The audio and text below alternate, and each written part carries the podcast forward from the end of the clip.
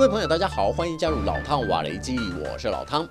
乌克兰总统泽伦斯基宣称，基辅已经收到美国援助的第一批艾布兰坦克，并且移交给军方使用。西方专家认为，这对乌克兰来说等于增强了装甲部队的战力。而且好消息不止一件，丹麦国防大臣也向媒体透露，计划向乌克兰提供四十五辆坦克，包括三十辆德制的豹一和十五辆遏制 T 七二战车。丹麦媒体报道，虽然两国距离相对遥远，但是自二零一四年顿巴斯战役后，丹麦就在北约的引介下参与乌克兰部队的建。是工作，隔年又加入英国发起的轨道行动训练任务，进一步代训乌克兰部队，同时抽调陆军和海军单位的专业人员，负责乌克兰的军事训练、行政及翻译工作。这次丹麦在加码援助四十五辆坦克，其中的 T 七二就是考量乌克兰官兵对遏制装备的熟悉度，能够省去额外的训练时间，可以立刻投入反攻行动中，补充战力缺口。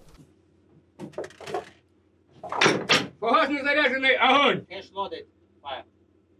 Ceasefire! Бронебойный танк, огонь! 依照常理来说，丹麦的军事援助应该是好事一件，而且对乌克兰而言，也代表更多欧洲国家正在以实际行动拒绝单一国家以武力入侵邻国的立场。但是，丹麦电视二台却在这个时候爆出军援黑幕，引述军方高层人士的说法，指出援助乌克兰的这批豹一坦克中有十二辆发生故障，其中两辆情况严重，目前正由专业技师加紧维修中。无独有偶的是。德国《明镜周刊》也报道，柏林援助乌克兰的第二批豹一 A 五坦克也有磨损严重的问题。这批坦克虽然运到波兰的热舒夫，但是遭到乌克兰军方的拒收。德国方面立即派出军援小组专家前往当地，希望尽快查出原因，排除状况。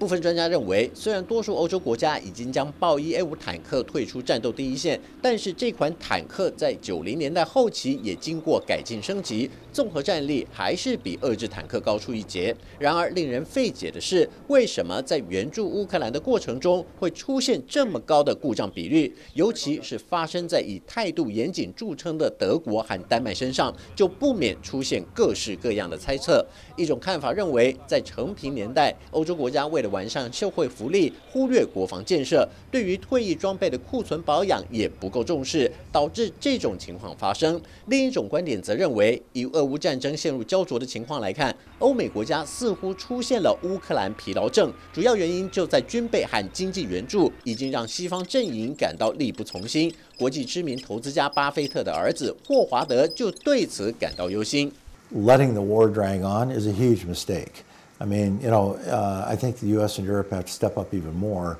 and, and, and help Ukraine win this war and put it to an end. I mean, not just from the standpoint of how much fatigue comes down the road and, and, and how much more tired people get of hearing about it or, or whether they want to support it. Until it does, the United States and our allies and partners will stand with Ukraine for as long as it takes.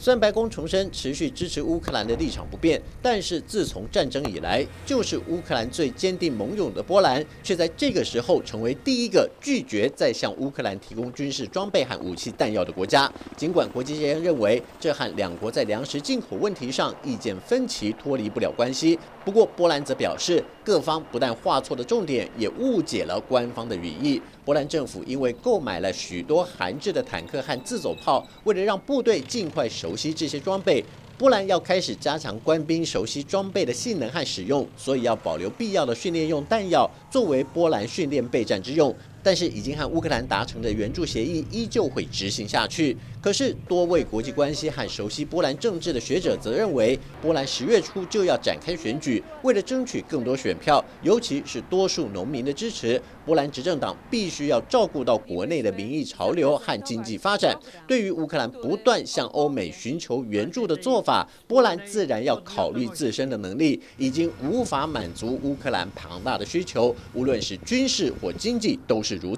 At this stage, in this moment, nobody would say it openly because we are just in uh, ahead of the uh, general election, so nobody mentions uh, such kind of solutions.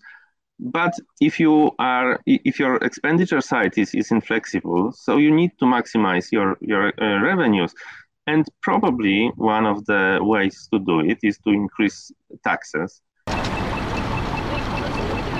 这样的说法当然有一定的道理，但是自从开战以来，乌克兰确实非常依赖西方阵营的援助，才有能力和俄罗斯纠缠到今天。不过，平心而论，乌克兰在许多需求上的缺口的确就像无底洞一样，西方阵营的家底几乎都要被乌克兰掏得一干二净。尤其波兰在十月十五日就要举行大选，如果现任政府不在这个时候赶紧把焦点转移到内政问题上，难保能再继续执政下去。只是波兰这个时候丢出震撼弹，也让以美国为首的西方阵营必须想办法转移焦点，避免自乱阵脚，扩大盟国间的矛盾。那么最有效的方式就是在俄罗斯身上做文章，最好连美国的死对头一并拖下水，来强化这项说辞的合理性。Some 50 nations of goodwill from around the world have gathered here today to stand up united for Ukraine's right to defend itself.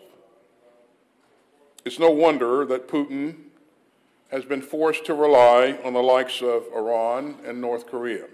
不得不说，美国的做法的确很聪明，既安抚了西方阵营的一些不满，还把压力转嫁给俄罗斯、伊朗和北韩。而且不可否认的是，俄罗斯国防部长绍伊古在这段时间频频出访北韩和伊朗，参观两国的军事基地和军备生产工厂，要和北韩及伊朗建立更为密切关系的企图十分明显。而且根据华府智库战争研究所来自于俄罗斯内部高层的报告指出，普京已经对绍伊古下达了军令。状要求他在一个月内彻底阻止乌克兰的反攻行动，同时让俄军重新掌控前线的主动权，时间最晚不能超过十月上旬。美国之所以释出这些消息，除了重新凝聚西方阵营对乌克兰的信心之外，也在告诉盟友，其实战胜俄罗斯并不是空口说白话。只要大家坚定信念，不要动摇支持乌克兰的立场，那么取得胜利的那一天，也是世界新秩序的开始。好了，就到这里，我们下次见。